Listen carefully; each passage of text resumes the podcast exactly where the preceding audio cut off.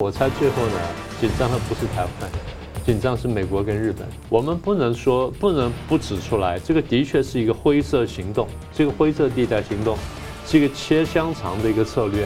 中共希望利用这个事情强行闯入，抹除戒律，制造占领。中共也在测试说，那美国你防卫台湾，你决心有多强？然后你界限在哪里？呃，包包含金门呐、啊、马祖啊，美国这次反应非常快。台湾是借力打力的，是希望用这个地方，美国你一定要 stand by 台湾。两岸问题不是只在两岸当中，两岸问题常常是大国互动的结果，但两岸问题又不是大国互动的全部。我们的动作呢，不只是针对中共，呃，不只是两岸之间，那么同时应该拉高拉高到国际的大外宣呢，争取我们的话语权。新闻大破解，回答新闻，大家好。这几天呢，这七十多个国家的高层啊，在慕尼黑安全会议呢，在讨论关注中共和俄罗斯的新轴心威胁。那中共最近呢，是一面由外长王毅啊出席放软姿态，但是呢，却是被外媒形容是更加的咄咄逼人，而且有时候呢是近乎撒谎。而另一面呢，疑似在台湾海峡这边的金门呢，搞碰瓷法律战。中共的海警船呢，闯入了中华民国所治理的金门海域，像美国的白宫、国务院和国防部是纷纷在发声关注。而中共最近呢，向湖南、黑龙江在过年之后呢，喊出了所谓的解放思想，是有人造反了吗？或者是党内的内斗，还是在引蛇出洞，即将有一个大的政治运动的信号呢？那中共啊，要把房产呢设所谓的社会主义可能国有化，那国有企业还大举的成立。武装部，那观察中共这些内外举措啊，中共深层的恐惧跟它的底牌是什么？那多国的专家联合发布报告，要协助打造一个全球对台湾的共同支持，并且呢揭露中共。那中华民国台湾如何要借力使力？我们介绍破解新闻来宾，台湾大学政治系名誉教授明居正老师。呃，主持人桑普律师，两位好，各位观众朋友大家好。时事评论人桑普律师，主持人好，明老师好，各位观众朋友大家好。呃，中共的湖南省委在十八号通知啊，展开所谓的解放思想大讨论活动。那黑龙江省省委书记呢，也在会议提出所谓的进一步解放思想，因为他们呢之前就已经办过了。那中央党校的教授张希贤说，不该留恋过去的发展方式，而当前呢，全中国都需要思想解放。这消息就引起多重解读啊，因为呢，邓小平曾就曾经提出解放思想，实事求是，而后来呢，走上经济的改革开放。不过呢，中共党魁其实二零一八、二零二三年也都讲过解放思想，所以呢，有人猜测是不是要挑战现政权？有人猜测呢，是不是毛泽东一九五零的反右的大运动的这个引蛇出洞？也有人猜测呢，会不会是毛泽东这个大跃进的恐怖前奏？所以我先请教明老师啊，你觉得是怎么样呢？我们先说一下，习近平上台之后呢，推了很多东西，比较重要的一块呢，叫做习近平新时代中国特色社会主义思想。好长，他们现在都很长的，还有一个标题可以两行，那简称习思想。换句话说呢，他要推出一套专属于他的东西。呃，中共这样，他们是很喜欢统一行动，但统一行动以前，他必须统一思想。那拿什么东西来统一思想？就是每一个新的领导人上台之后，必须必须推一套东西，拿这个当做一个主要的口号、主要纲领，去统摄所有的行为、所有的政策方向等等。所以习近平也是如此。好，那这东西出来之后呢，从大概。其实陆陆续续都在讲了，这么这么多人陆续在讲，但是比较有趣的时候，从去年三月份开始呢，官方开始在全国发动学习实习习思想运动，所以这个有点点特别。啊，那我们当时看了之后，也本来以为说，哎呀，搞了很大，后来发现，你看大大半年快一年过去了，也没有什么特别地方，哎，突然之间，哎，最近弄出来了，湖南每个省啊，它都有一个省委的机关报。湖南省委的机关报叫《湖南日报》，《湖南日报》报道什么呢？他说：“我们省委呢，我们湖南省委通知呢，要学习习思想哈，全省发动一个叫做‘解放思想大讨论’活动。中共经常是搞政治运动的嘛，那不管是思想上、行动上都搞政治运动。好，那就叫做‘解放思想大讨论运动’。二月上旬就开始了，也就是这个二月初就开始，就就过年前就开始了。”然后呢，在县级、处级以上，就在地方上就县级，在这个省的就处级以上啊，开始推。呃，预计在三月下旬要结束，也就是差不多搞两个月，二月到三月啊，差不多这样时间。大家有各种各样的猜测。我想那些猜测当然都不是说完全无凭无据，因为看了中共历史之后，大家都总是觉得说会害怕，所以总想说，哎，他可能干这，可能干那。其实应该这样说哈，这一次看起来哈，他的根本目的呢是要救经济，他救经济，他不是完全说啊，我们解放思想干的是救经济，是要救民生。为什么呢？他发现这个部分真的出了问题了。我们等下慢慢讲。那因为经济出问题，民生出问题，他避免社会动乱，甚至避免反共革命，所以必须推这东西，然后套上一个比较好听名叫做解放思想。那解放什么东西呢？因为别的省不太多了。我们刚刚讲的就你刚说一个湖南嘛，一个黑龙江嘛，就两个省。好，那我们看到湖南的官方通知呢，他讲了几个重点哈。啊，第一，要把湖南打造成一个国家的重要的先进的制造业高地。很经济哦，对不对？制造业的先进制造业的高地，好，这第一个。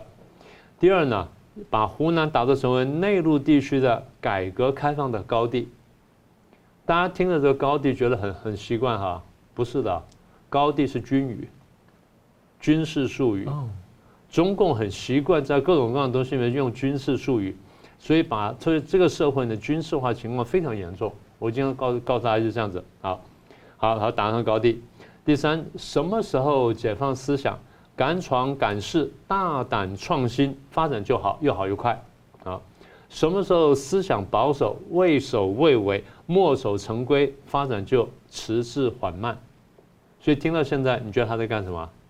发展经济嘛，对不对？好，那然后二月十九号呢，有通知，就前几天的事儿了，通知说要征集什么呢？征集些点子，大家出各种点子，什么点子呢？让老百姓日子更好的点子，这有点奇怪哈。好，不管怎么样，就是你现在听懂了哈，就至少从字面上，他说我们要发展经济，要用各种各样的办法来发展经济。好，就像你刚刚所说的，这个解放思想的话，最早从哪里开始呢？从邓小平开始，在这个打倒四人帮啦，然后这个华国锋上来，然后邓小平在后面搞鬼搞一下，慢慢回来了。回来之后呢，他就开始推动什么解放思想，呃呃，实事求是，解放思想，团结一致向前看。这话什么意思呢？这个话当然后来就像你说的，变成了改革开放的核心词汇。为什么这样子呢？一九七八那时候，毛泽东刚去世，四人帮刚被抓。简单说，就是真正的文化大革命，经过十来年之后，哎，结束了，结束了。好，但有个问题，华国锋在大会报告说。第一次文化大革命胜利结束，我们听了不觉得怎么样？你听，你立刻听懂了。第一次，大家在底下听得吓死了。前面搞一次，搞了十几年，搞了死了多少人，然后就这样斗得一塌糊涂，全国打内战。现在你告诉我说第一次结束，那你要搞第二次、第三次，所以大家吓死了。邓小平说：“咱们不搞阶级斗争，咱们这个解放思想，团结一致，向前看。”向什么前？向这个前看，也向前看，也向这个前看。因为文革过后，大家记得非常清楚，斗争非常残酷，思想非常混乱，经济崩溃。邓小平告诉你：“咱们不搞这东西了，咱们去搞钱，去赚钱，去把事把这个生活做好。”所以他去抛弃了比较左左倾的思想，然后比较向右去转弯，啊，然后去说：“哎，我们怎么又搞钱了。”也就是翻成白话，就是把党对于经济的管束，把政府的经济管束呢慢慢放开，慢慢放开，让老百姓有一点点空间的去搞经济。所以在农业出出现了生产承包责任制，在工厂出出现了车间承包，然后呢鱼塘可以承包，然后呢可以去故宫，大家还可以去经商。当然最早是不准的，后来慢慢就准了。等到这个真的这个商业慢慢开始有点点繁荣的时候呢。就开始放开物价，开始闯物价关，所以呢，经济开始起飞了。所以就是从一九七八年开改革开放之后，你看见几年之内的经济明显好转。为什么呢？把大家用大陆话来说叫生产积极性，要我们的话话来说呢，叫做呃生产诱因嘛。嗯，就这意思，就给了大家生产诱因。好，所以这样慢慢社会就繁荣了。但在一个一党专政的社会里面，原来没有钱的时候，大家就算了。有钱的时候呢，有权力人就容易贪污，然后最后变成四就六四事件的这个账本啊。那不管怎么样，我告诉各位，就是这个话跟这整个故事是这样来的。习近平今天做法，你说要解放思想啊，那很好啊。可是你看到他现在这几年做的事情呢，搞个人崇拜、定于一尊，然后又指引方向，又钳制思想，然后又搞国进民退，又打资本家、打名气，然后收香港、清零风控、打贸易战、搞战狼外交，这些都不像是解放思想。那你说解放思想，那就真正解放啊！可他解放的什么呢？他在把习近平思想拿来套上去之后，大家在这底下解放。你是在定于一尊这底下去解放，所以他实际上是挂羊头卖狗肉，也就是不是什么解放思想了。大家全部把思想集中在习近平思想上面来，跟着习近平脚步去走，接受他的旨意，这个话才是真正意思。但是为什么他这样做呢？因为习近平认为这样子去搞经济可以搞得起来。大家不要忘记，当初毛泽东也以为这样去搞经济搞得起来，就搞了几十年之后全部失败了。然后邓小平的走访呢，才比较有效果。所以今天你说表面词汇，我常常讲，我说中共作文比赛很厉害，啊，我我经常讲的话，作文比赛很厉害。所以你刚刚就说他解讲了一大堆，对不对？那真的解放思想就是解放到这个习近平思想里面来，这不是非常奇怪的话吗？那如果说，哎，我这样讲哈，如果真解放，那没有问题。如果解放到习近平思想底下来的话呢？那就会出现你刚刚前面问的问题，有没有出现一个变形的大跃进的可能性？嗯，完全有可能。所以像这样说吧，我还不能一下把它说死。我们往后看一看，反正这东西推下，将来如火如荼的时候呢，我们跟大家再做进一步的分析呢，就更加明白了。嗯，听起来解放思想是一个动词，好像解放台湾一样。对，桑普怎么看呢？对，在香港的人一听到“解放”两个字啊，从我上一辈到现在都觉得说这个都是。那个动刀动枪的意思哈，对那绝对没有说那个 liberate 英文的意思，完全不是这个翻译哈。所以当有人说无法无天哈，是那个和尚打伞啊，是一个和尚撑着伞的时候就很好笑哈，就是无法无天的意思。好，解放思想这个地方，刚刚明老师讲得很清楚了，是一个为了学习贯彻习思想，全面贯彻二十大跟二十届二中全会的精神而做的解放思想。所以这个已经定死了。其实习近平比毛泽东更懦弱，因为当年一九五七年，毛泽东还说大鸣大放嘛，言者无罪，闻者足戒嘛。最后发觉到是引蛇出洞的阳谋嘛，这就是为什么嘛。所以这个地方你看得到毛泽东有那一种大奸人的那种勇敢，所谓的勇敢啊。但你看得到那个习近平连这个勇敢都没有，他一定要在既定跑道里面。告诉你说，你说吧，所以大家绝对不会逾矩来说半句那个假话。讲到底，我顺着明老师的思路来讲哦，这一个解放思想是要引导两个事情，呃，就是习近平要改变的。第一个是经他所谓的经济发展模式，那意思说我没钱了，想办法提提提提你们的提案，但是也提的我啊呃对的对位的啊。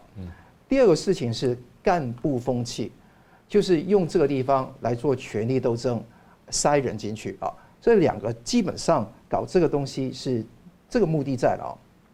所以呢，他先把所有地方的罪状写好，就等于说他的结论都写出来了。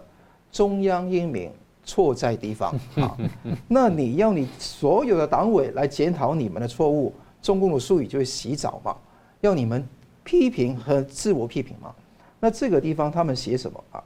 一门心思在数据上造业绩造假的冲动啊，就业绩造假。第二个不顾风险的乱举债啊。第三个盲目跟风上项目啊。第四个好大喜功不摊子的路径依赖，工作做不好，指标要好看。他说。不怕群众不满意，就怕领导不注意啊！所有一切东西都是你们地方的党委的错啊！你们有一个为上的思维，不顾客观实际，不按规律办事，经济粗放发展，搞功利的造势，决策乱画饼，鸵鸟掩盖，躺平思维非常严重。这边写好了，要你们来去填充那选择题，你们选哪一个地方是你们的罪？这个等于是什么意思呢？他整个目的是说假意的要大家提问题，他希望把责任卸给地方，就好像当年那个毛泽东搞三面红的红旗一样嘛。把责任卸给李井泉，啊，卸给地方的干部一样，都是用这个方式来推动。啊，叫你们自己写啊，要你自己写。好，所以这个地方就是用整个大舆论说错在地方，功在中央，这是那个什么五呃十个指头，一个指头跟九个指头的关系，就他们要搞这一套的那一种啊论述。所以我看到啊，在这个情况下，地方会怎么办？地方政府是说唯唯诺诺，写一点点。躺平算了，所以中共啊，现在最最有幅漫画在那个国内外都流传哦，说那个无车无房无老婆无儿无女无负担，那横批自己可以填空上去，我自己填是学习躺平。那躺平不只是老百老百姓的躺平，地方官员也在躺平。那在这个情况下，我觉得中国的老百姓哈，真的要去那个呃。这真的做实际的事情的话，除了躺平，真的要反抗。如果你不反抗，基本上一切东西都是依旧。但是当然，在中国要反抗，要付出巨大的成本跟代价。那在这个情况下，你要知道，解放思想，你真的能提意见吗？最近香港呢开展那个二十三条立法的讨论，嗯嗯，这个讨论呢就基本上是讲到，哎，你们可以大家提意见，开放一个月给你提。但一旦你提意见说，哎，不能这样提哦，你们所所说的东西都是不确定的法律概念哦，都是以言入罪哦。什么境外干预罪？什么叫国家秘密？什么叫反间谍？什么叫离叛？这些都是空虚，不值一提的。那大家就开始说，一旦说了，他就说，哎，你看看，这些都是针对中央的，是软对抗的。那等于什么样？这个没有解放思想。如果你真的解放思想，为什么不解放那个思想呢？为什么不解放让二十三条立法有反对声音的思想呢？为什么不反不解放那些真的为人权、为自由、为民主而奋斗的人的思想呢？这个才是一个真正的问题。当年邓小平哦有一个幻梦给了大家。最近一个日本驻中国的前大使垂秀夫讲到一个回忆录。讲到他跟习近平的一个交往经过，他说，邓小平后的经济发展是一个幻影，或者说邓小平主政以后的所有的经济发展都是一个幻影，的确是这样子。因为邓小平呢，不要忘记他不是真正的解放思想，他是希望在山穷水尽、一穷二白的情况下，希望让大家推倒两个凡是，建立自己的权力地位，开始改搞搞改革开放。黑猫白猫，只要抓到耗子就是好猫，啊，实践是检验真理的唯一标准。一个中心，两个基本点都是以经济建设为中心。其实经济建设从来不是共产党的中心，共产党的中心就是他所说的四项基本原则，就是你看到六四的时候就出来了，一党专政，一人独裁，这个才是它的核心。那旁边有很多邪恶的幻梦、邪恶的那个计划在里面，这个是共产党的本质。所以。当天没有露出的青面獠牙，在八九六四后露出来了。习近平只是把这个东西做得更明显、更外露，所以一点我都不觉得意外。所以大家不要以为回到邓小平的老路就是正确的。那很多的那个国外的学者都觉得说，哎，不如说回到邓江湖时期，中国就有喘息的空间。其实不是。中共由始到终都是当他弱的时候，他就有求于你，就打哈哈啊。但如果他强的时候，或者自己觉得自己强的时候，就会跟你战狼外交，跟你有所作为，这是完全一样的。所以到最后，解放思想归根结底都是引蛇出洞，你不出动，就是把它卸责给你。所以你讲也是，不讲。也死，这个是集权的本质所使然的。嗯，好的，感谢。我们休息一下，马上回来。欢迎回到《新闻大破解》。这个时代的主轴呢是美中的对抗结构，而热点呢其中之一的重点是在台湾。那美国智库呢 CSIS 战略和国际研究中心和废核中国研究计划呢，在台湾驻美国机构的支持下，去年的五到十一月啊，成立一个国际工作小组，集合了呢至少有超过八个国家，像美国、加拿大、日本、韩国、印度。澳洲、英国、德国等主要国家的学者专家啊，来研究要如何建立一个国际社会啊，整体上对台湾的支持，发布了一份报告啊，题为是《建立国际社会对台湾的支持，提出了至少有六点的重要观察。光请教明老师，你对于他们的发现啊，你有什么样的评论或看法吗？我觉得整体来说是不错的哈。那 CSS 是是美国很重要的智库，那么这么多年来呢，在美国外交政策上呢，做了很多的这个研究跟发言，然后对美国外交政策呢也起了很多的作用。所以我们应该说，就是应该相当程度重视他们的这个报告，而且这个报告我觉得有趣在，是我们的 TACRO，就是我们的这个驻美国的这个经文办事处呢，他们。委托这个 C S C S S 呢组成这么个专家小组呢写这份报告，呃，报告其实内容并不长，但还有几个重点。今天我还没办法把全部重点讲，我就挑重点中的重点呢来说一下。呃，我觉得这个重这个这份报告是最大好处是第一很实在，嗯，呃，实在在哪里呢？他把真的把就是美中台当中呢。美国跟台湾部分一些问题，他指出来了，然后从这这问题出出去呢，他去找一些答案出来。当然，就是我对问题跟答案呢都有一点保留，但整体来说算是一个不分不错的一份报告。呃，我就这样吧，回到回到核核心问题来。第一点，他认为说，就是现在不是呃美中，你刚刚不是说美中紧张吗？对不对？然后这个报告发现，有些国家认为。美中为什么紧张呢？因为是美国在搞鬼，嗯，是美国在搞鬼，是美国在升级，美中紧张，所以台海局势才紧张起来了。这我们听起来简直匪夷所思，对不对？但是这些专家去，他去调查了很多国家领袖、跟民间团体、跟这些学者专家他们看法之后，他得到这个结论就是：哦，大家真的有这个错觉。好，那问题在哪里呢？问题在于说，我们发现，在冷战过后三十多年当中呢。很多人、很多国家对共产主义的了解是不够的了，这是一个很核心的问题。包括我们自己哈，我们每天在友台上看到很多东西，讲中共的，简直就是真的叫荒腔走板的，都不知道自己在说什么东西了。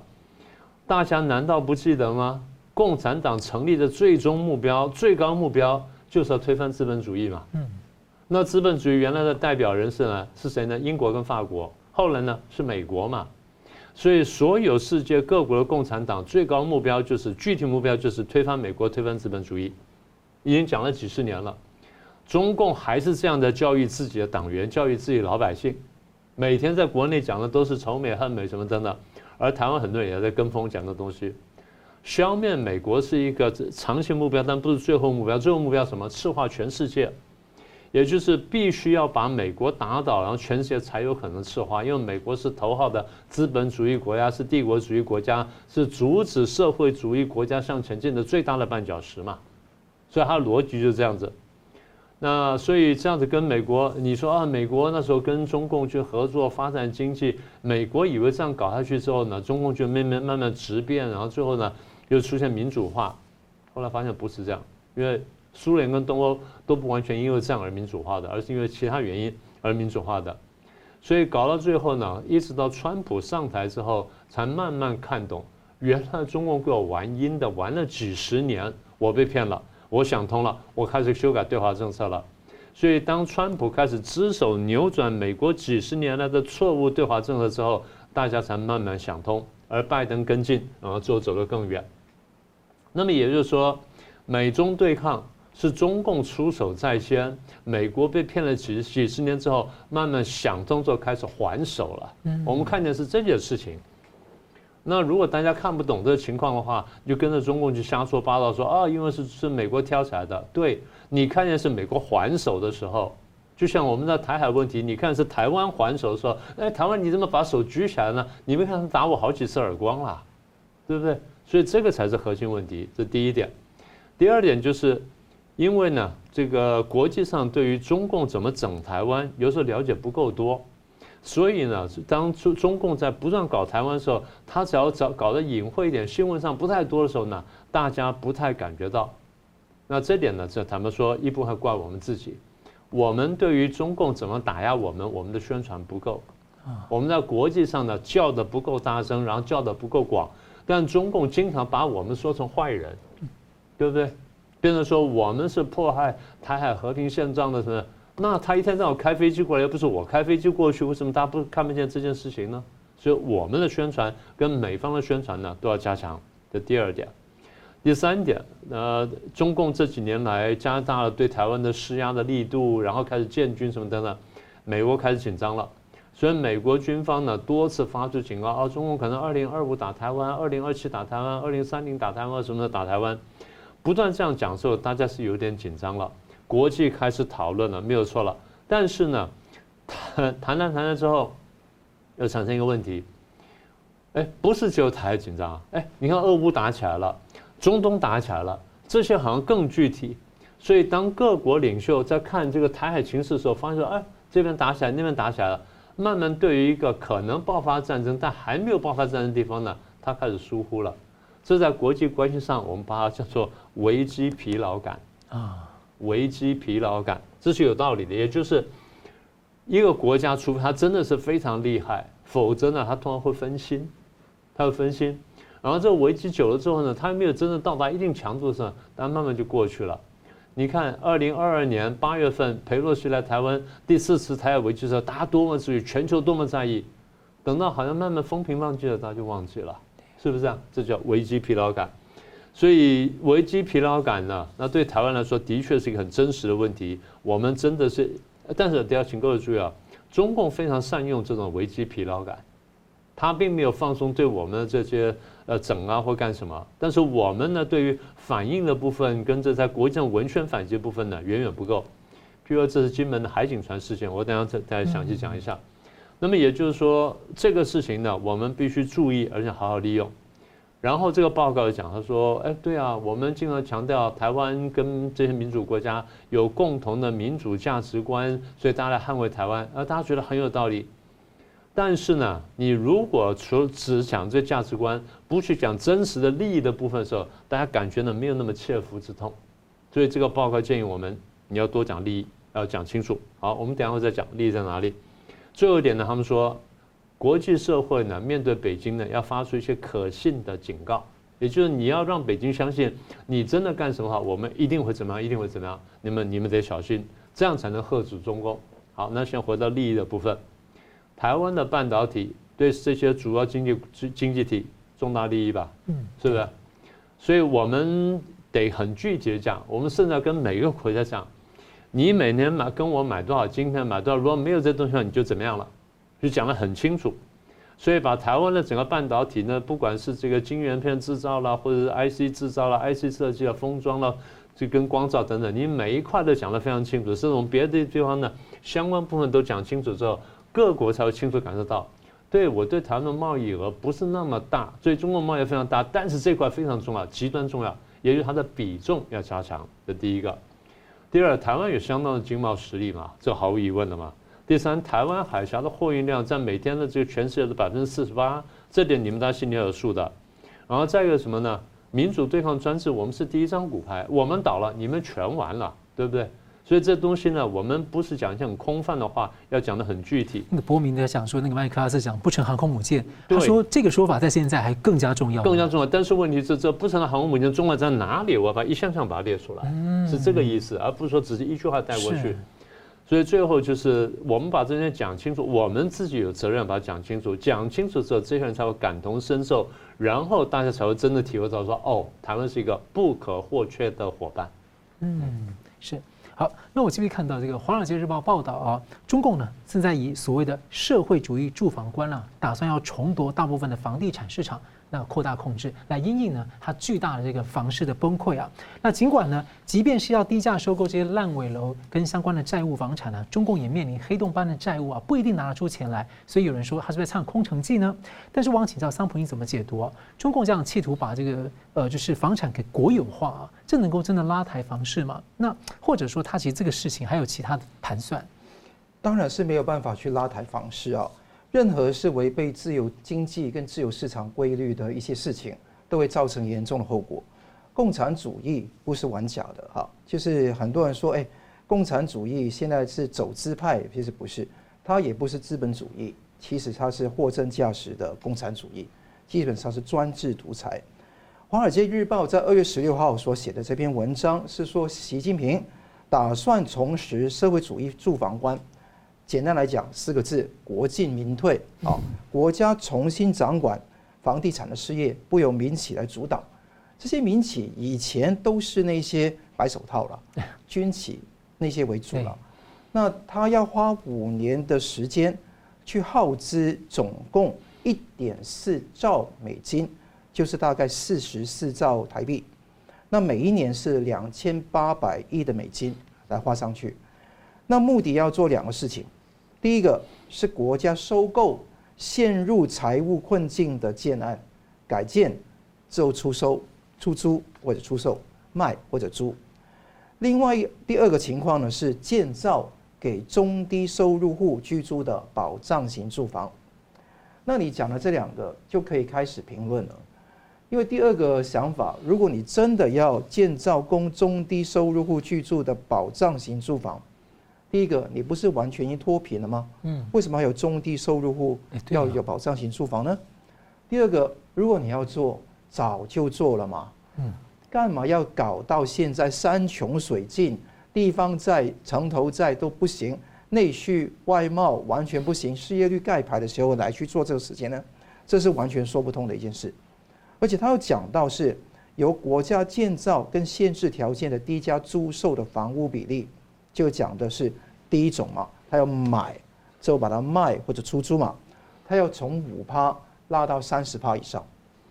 有指标的，而且他响应去年十一月，当时国务院的十四号文，要求未来五年内，在三十五个人口超过三百万的城市，增加保障型的住房达六百万间。那这个铁的指标怎么能够完成呢？这个事情没有具体的文宣来做，这是《华尔街日报》的报道。但是在去年十二月，中共中央经济工作会议。都已经把这个列为首要任务之一。他当时的名词叫“房地产发展新模式”，而且十一月当时拜习会嘛，何立峰是国务院的副总理，是那个啊习近平的亲信嘛，而且他在自己的会议里面也跟美方的人员提出有关的计划，所以何立峰现在是啊领命哈，要去啊去呃调动所有资源，研究如何去执行有关的策略。他提出两个方略，我听了就很好笑。第一个是政府吸收空房就买，第二个是制定房价底线，啊，就房价要卖出去的房价底线。我就一个第一第一个来了，呃，如果暴雷，这是完全不懂经济的人来想啊，暴跌的人现在报了呃恒大哈、碧桂园还有几个，那如果你宣告这个政策。你看其他的房地产公司会怎么办？所以第一个笨到一个无以复加的地步哈。第二个事情，你买了，你用什么价格来买？对，你设的太低，人家不愿愿意卖啊。你弄得太高，那你也自己不服气嘛，对不对？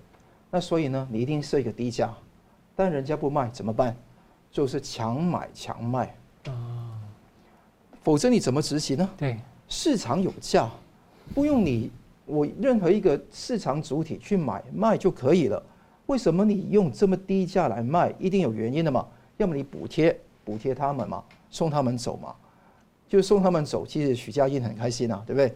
但是你看看很多，你不止一个开心啊，其他的那个碧桂园的，还有啊万科的一个一个花样年一个一个报，这个都已经开了名字的，还有一些没有开名字的，没有现在出现的，一个一个都举手说我财困哈。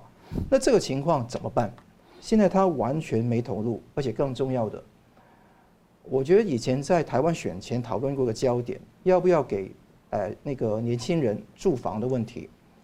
我常讲一个东西，不是给年轻人去买房，而是给年轻人住房，是 affordable housing，就等于说他可以用租的来去处理的。年轻人要的并不是买到房子，这个是有某种某种程度的虚荣在里面。这是更高的那个追求啊，但现在他整个东西搞错了，他以为这个东西买进来就可以卖出去，那卖出去你这个东年轻人真的会解决得到，或者中国老百姓会解决得到这个问题吗？不可能。如果你出租出去，问题来了，中国就变成个大监狱。小到新加坡，你可以有主屋计划，这个是能理解，但你整个中国这么大，你整个东西就是说完全。靠呃靠牢在政府的庇荫底下，政府是房东，人民是房客，人民如果说不听话，就没有捡走，再用那个信用的那个呃评级系统把你完全赶走，你就露宿街露宿街头了。所以整个计划是很毒的。如果他搞成功，是一个全面的把中国变成一个铁桶的监狱来看待，连你住的每一个地方都是全面监控，而且全面操控你每一个衣食住行。如果说他做不成功，结果是政府就会完全破产跟失败。如果习近平真的要这样做，等于拿石头拿砸自己脚。恒大先前一月在香港哦，曾经被高等法院裁定清盘，当时他的债务是二点五八兆的人民币。一个广东省哦，一年才一兆人民币的那个收入，那你看看是多少？你先填这个洞嘛。你要去帮忙，那你不填这个洞，用这个方式来做干什么呢？啊，而且这个洞很大，而且不止一个恒大的洞，还有很多。光一恒大一千三百个在建项目烂尾，一百六十二万套的房子在那边烂尾，六百万个业主也没有办法去上到上到房子住。这些地方最近有个片，就看到整个城市都是烂尾楼，你怎么去那个收尾？所以我看啊，现在的问题非常严重，呃，严重到的地方是中国实际上都已经破产了，就中中华人民共和国整个政权根本是破产，现在是硬撑着这个门面，社会主义住房观无助于救救房市，它只是它在没有这个完全崩溃之前的一个那个最后一根稻草，来这边挥挥，来给大家说说我有办法去治理的。那回到第一节说，如果真的要解放思想，可不可以反对这个社会主义住房观？不可能嘛。所以你看到最后还是习近平领导的这个中国共产党，最后要负上亡党、亡党、亡国的最后责任。好了，感谢我们休息一下，马上回来。欢迎回到新闻大破解。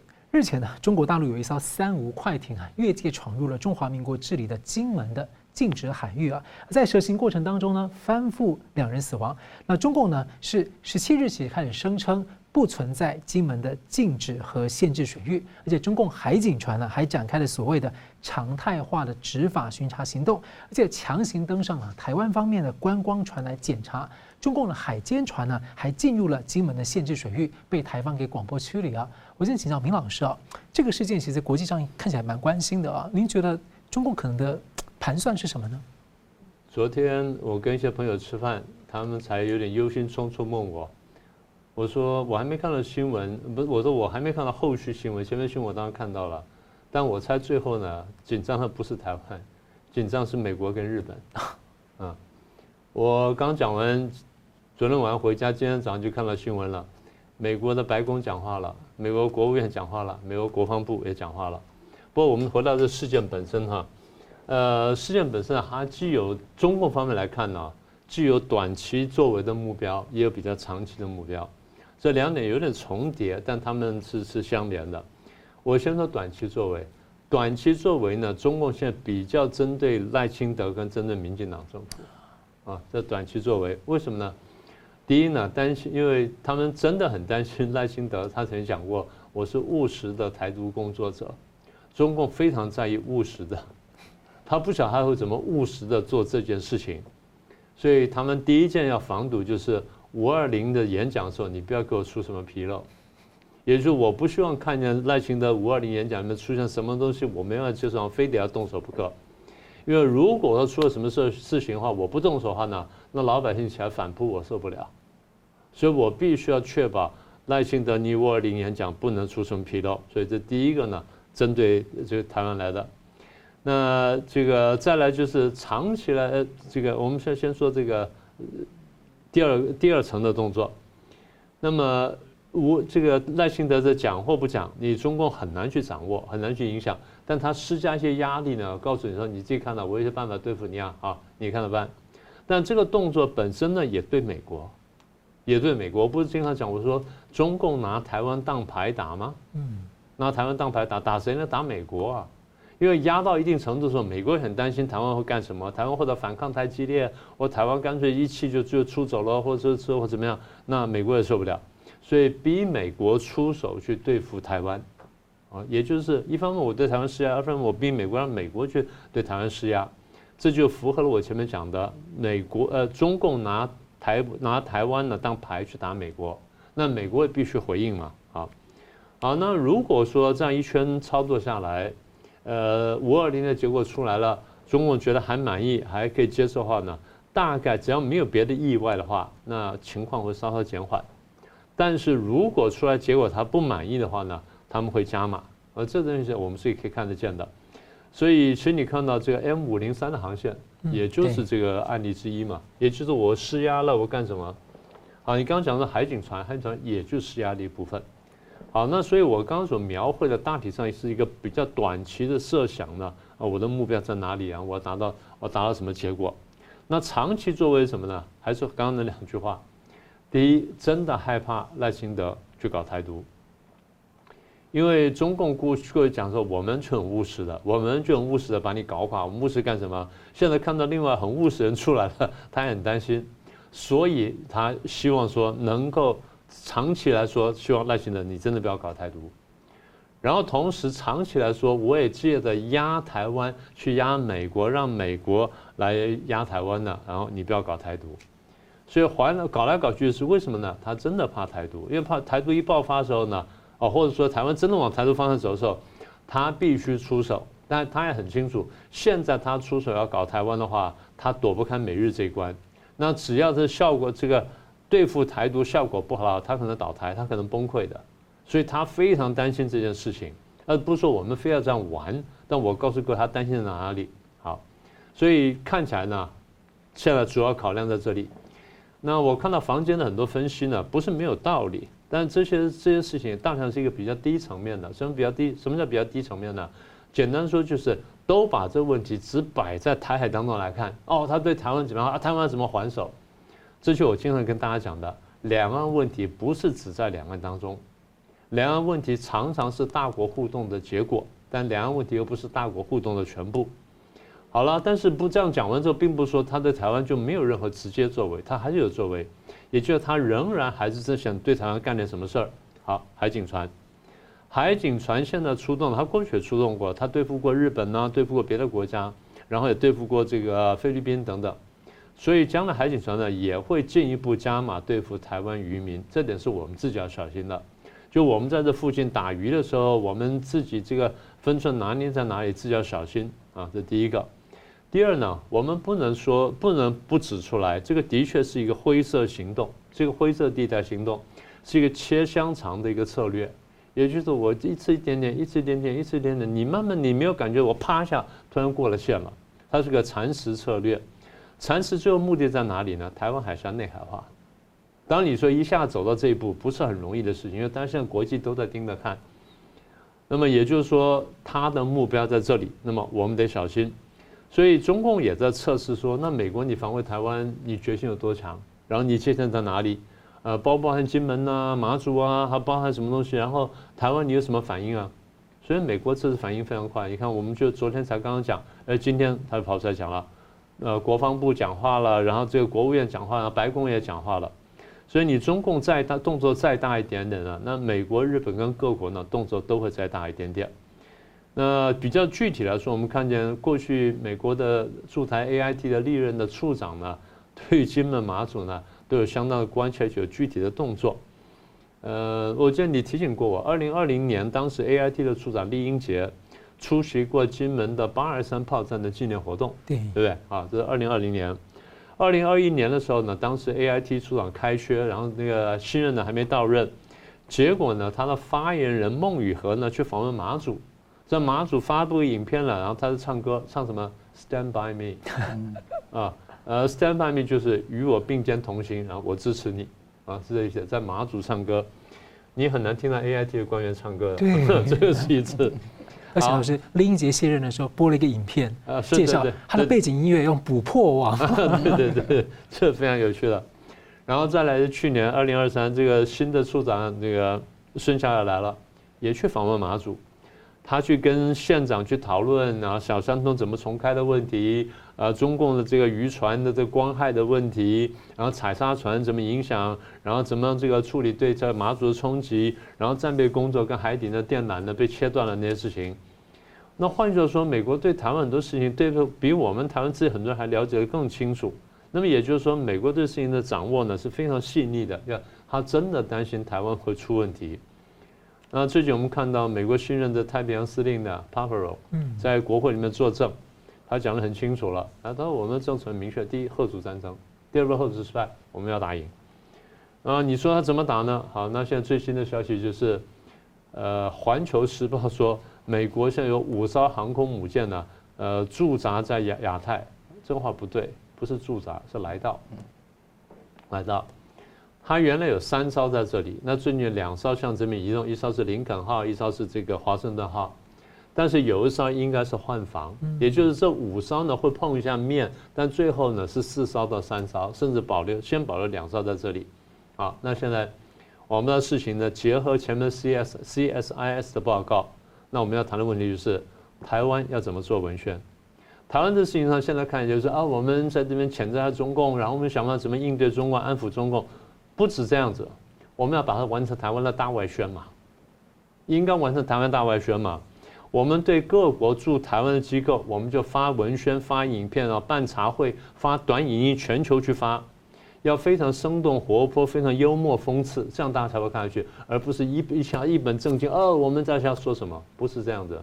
你用什么三道猴子啊，用什么那很奇怪的事情去讲，反而能吸引大家注意力。然后，针对哪些国家呢？美国、日本、南韩、澳洲这几个周边国家，再来是欧洲的主要国家，加拿大啊什么等等，然后再来是这个印度跟中南半岛国家。那么也就是说，台湾在这个问题上呢，我们要想清楚，中共会做大外宣，我们也应该做大外宣。这个呢，就是回应了刚才讲说 CSIS 的报告呢。如果说我们对国际大外宣做得好的话，台湾的处境为更多人所了解，为台湾更多人所关切的时候，台湾的安全呢才更有保障。嗯，不然的话，声音都被中共垄断了。对的，对。嗯，想要桑普你怎么看呢？我看到这个事情跟林老师是就是非常类似哈。这一次的整个行为是希望测试美国跟他的盟友，美国、日本，还有当然台湾本身的防卫跟舆情的反应，我们有没有维护秩序跟捍卫台海的决心？我们捍卫领土的决心，这个是很重要的啊。那大家知道说，在那个金门啊，小金门一带就划定一个范围，在我们两岸条例里面第二十九条就划定一个禁止限制水域。这个类似什么概念呢？是一个禁止水域就是领海，OK，限制水域就是临界区，这个是很容易的理解的概念。那我们划定这个框框在那个地方，任何的那个外籍的船只到这边来，一定会被驱离的啊！你看到那个我们的海巡都会驱离他们的。那当天发生什么事？其实这这个事情是有上级跟下级的，上级是二月十四号。当时海巡署追击中国的快中共的快艇越界，这个中共快艇绝对不是什么渔船。几个证据：一，他们根本不会讲福讲福建话，根本不是福建人，是好像四川口音的。第二个是他们互相不认识的。第三个，他们都不会游泳的。第四个是这个船本身没有任何的船号或者船的名字写在上面。第五个，根本没有证件的。而且它的装备恰像一艘艘快艇，根本没有什么真正能够捕鱼的能力，所以这个不是什么越境越境捕鱼，这个都是在国台办系统操纵下的一个说法。真正的问题是他们强行闯入，闯入之后，我们海巡的说大喇叭说我们要驱离你，否则我就要登船检查。然后他们蛇行的大角度的离开之后，他因为这样子走得太危险。而且不会开那个船，结果呢，有两个人死亡。死亡呢，最后现在那个泉州那个什么台港澳办的主任哈，来到这个地方颐指气使，再说一次，台湾方面是在那边是粗暴执法。还好我们的官员立即同场在那边反驳说，我们没有粗暴，我要更正你的意思。所以这个地方很理解，这跟那个个案的所谓的死亡案件，我们。呃，是没有任何的责任可言可言的。更重要的是，他们希望中共希望利用这个事情强行闯入，抹除界域，制造占领。戒域是写在我们法律里面的，他要抹除这个戒域，就是刚刚说的金门的这个禁止限制水域，而且他抹除不止这个，还有海峡中线。所以海峡中线跟这个金门外面、马祖外面的禁止限制水域，目的何在？它是以这一种蚕食的方式、灰色地带攻击的方式，一步的一步造成既定事实，让大家不反对就等于赞成，用这个方式来去处理。所以，我像现在认为说，呃，这个台湾那个政府哦，当然我们不需要挑挑衅战争哦。但我们我们必须要把自己的立场讲得非常的响亮跟严厉，而且我们要做出一个预案备案，要以后怎么去应付类似的事情。国台办是有计划这样做的，中共是有计划的。第一棒是说，哎，你们那个台湾海巡粗暴危险，不尊重传统渔区。其实那个地方何来传统渔区？根本不是中国。那个福建省的人民的那个渔区嘛，几十年来他都不能闯入嘛。好了，第二棒、第二炮他是怎么打？他说“一个中国原则，九二共识，重回谈判”。这个是呃，中国从来没有那个历自古以来没有禁限水域，禁止渔民在那边捕捞的，所以那个要求放船、放人、追责、交代，颐指气使。所以一方面他用一中原则又摆出来。中共的一中原则又摆出来，另外一个地方要用上对下的方式，要司法干预，要你就继续服软，这个方式是非常糟糕。而且同时，一艘四百四百吨的那个大洋号研究船，在花莲港的东南角那个地方不断来回我们的那个临界区的那个边界巡弋，这个可以看得到，他不断的希望好像每一个船来到那个地方。就好像橡皮擦一样擦掉那个边界，嗯，每一次巡一次，他想擦掉一次那个边界。这种的操作不是第一次，也不会是最后一次。我相信呢，如果说这个有捍卫中华民国台湾决心的所有的官员，或者说民间的人士，都应该非常正视有关的事情。这个要拉拔到美日的高度，一起来处理这个问题。不是单纯从两岸关系的问题来处理，这个是没法处理的。你要拉拔到美中关系来处理这个问题，这个就有办法去解套。你拉拔到那个地方，就视为一个灰色地带冲突，就视为一个准战争的状态。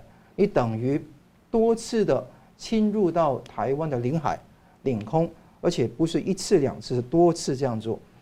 我相信这个是很重要，他是要逼台湾开出第一枪嘛。其实我们也不会开出第一枪嘛，但是我们要怎么样去避免他继续造次？一定要从美国角度来看，这个也是有一个很重要的效果。中共很想测试美国对台湾的呃协助自卫是有没有包括金门马祖？嗯，不断想测试这个情况。但刚刚宾老师已经讲得很清楚，那个《Stand by Me》啊，坑洞里面唱的歌。呃，马祖的拍的片，金门也拍了片，丽英姐也拍了片，意思说美国其实已经心里面有个数，就是这个地方是我们防卫的一部分。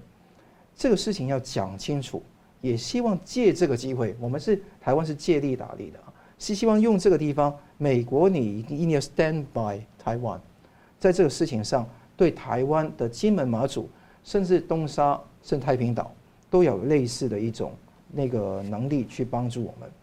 所以才能避免台海的内海化，这个才是真正的重点。那你很多的那个看法是觉得哈，在整个呃情况上，那个大家都台湾的新闻都是迷恋在啊这个三党不过半啊国会的乱象等等，但我觉得真的那个不是重点，重点应该放回我们跟中共的那个矛盾，我们之间的本质上的一个对垒，这个情况上。才是我们应该要注意的，所以舆论上的说的事情未必是对的啊。但你看得到这一次那个第二回合有一个叫做呃那个呃海海警船，中共海警船要常态化巡查行动，要登上那个强制登船来检验。这个发生在二月十九号，而且那个船东呢，船船家呢还给他们上来，我觉得这个要强烈谴责有有关的行为，不应该去这样做的。OK，那以后要怎么样有 SOP 给所有当地的船只知道说，你遇到类似的情况要怎么做，给海那个海巡署打电话，要海巡署立即派船在中间去呃站岗，去那边挡住，那个是很重要的。所以我觉得所有船应该拒绝登检，不要停船，尽快返航，通报海巡来协助才是万全之策。所以整个 SOP 要有关那个呃我们国家安全的人员，好，都应该要重新研理才是呃台湾之福。就这个事情看起来可能菲律宾、日本等等的周边，因为中共之前都搞过，所以大家其实很关注你想要在这边干嘛。嗯嗯嗯。好，节目最后我们请两位啊，跟我一分钟总结今天的讨论啊。先请明老师。对，我们刚刚提到说解放思想这件事情，它的目标是要救经济，但这个方法能不能救呢？我们真的有很大的怀疑，因为看起来还不是像邓小平那样去真正的解放。而是要解放到邓到习近平的思想下面来，那这两者是大矛盾的。所以回到你刚刚那句话呢，会不会变成另外一个大跃进呢？我们还要仔细观察。那这个真的是我们有点担心。这第一个，第二，CSIS 的报告呢，我想特别值得我们参考的部分就是我们怎么样把台湾的故事讲好讲清楚，也就是台湾至少把大外宣的部分做好，否则的话，我们在在这个国际认知战上面呢，会吃很大的亏。啊，这第二点观察。第三呢，这个金门事件处理呢，那我想我就就再呼应一下昌普律师的这个观察。我们的动作呢，不只是针对中共，嗯，不只是两岸之间，那么同时应该拉高拉高到国际的大外宣呢，争取我们的话语权。否则就是慢慢慢慢的，就就算事前处理。现在你看，台湾有些人讲说啊，我们跟中国好好谈判，问题就解决了，不是这样子的。哦，以前不发生冲突，因为人家觉得你窝囊，所以不用冲突。现在觉得你硬起来，所以就制造一些紧张。你一一制造紧张，你就后退，就赶快让步了，最后你就把底线让掉了。中共就希望，我这这我刚刚讲的切香肠战略，就希望你这样让步，你去服软。所以我们必须把事情调，而不是要冲突，但是要把国际外宣做起来，让国际了解这个事情的本质之后呢，我们在国际上才得到帮助。嗯，国际理解，国际也不会希望你退嘛。对，嗯。桑普律师，共产党的本色都是要推翻资本主义，也是要结束所有文明世界力量为宗旨。他的那个手段就是谎言跟暴力。讲到解放思想，当然是一个谎言。哈，讲到金门事件，基本上是一种暴力。其实你看得到，他们的原则都是一样的。当中国有一大堆的空房没人住的时候，还要搞什么社会主义住房观，你就看到说这个地方是完全。那个呃，不是以人的呃幸福为己任，而是以党的安全、以他们的政权的延续为他们的己任。所以该反抗的就要反抗，我们在外面该发声的也要好好发声。而且更重要的，不要只是以为用那个台湾对抗中共这一个那个二元的那种叫做两岸关系来看问题，世界很大的，我们有很多的盟友。那我们要跟文明世界，尤其跟美国、跟日本在一起，把这个事情也要告诉他们。这个不仅是发生在我们身上，其实跟日日本也一模一样，跟美国也基本上的利益非常呃是呃有关系的。所以我们希望这个地方能够唤起国际的关注，共同行动。好，非常感谢两位来宾精辟的分析，感谢观众的参与。另外呢，我们也欢迎大家呢到我们的新平台“干净世界”来订阅《新闻大破解》的频道。那么，我们非常感谢大家，每周一、三、五再见。新闻大破解的观众们，大家好！非常感谢大家对我们的支持和帮助。那我们在 YouTube 上呢，成立了一个新的子频道，叫“新闻大破解随选”。我们把呢相关的这个啊、就是精彩片段都汇集在一起，来方便大家分享给朋友们。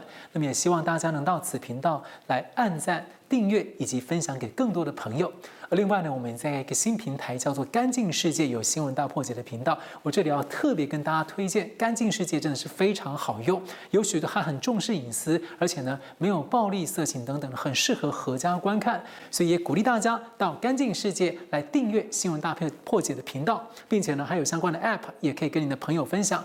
那很感谢大家的支持，新闻大破解，我们每周一、三、五再见。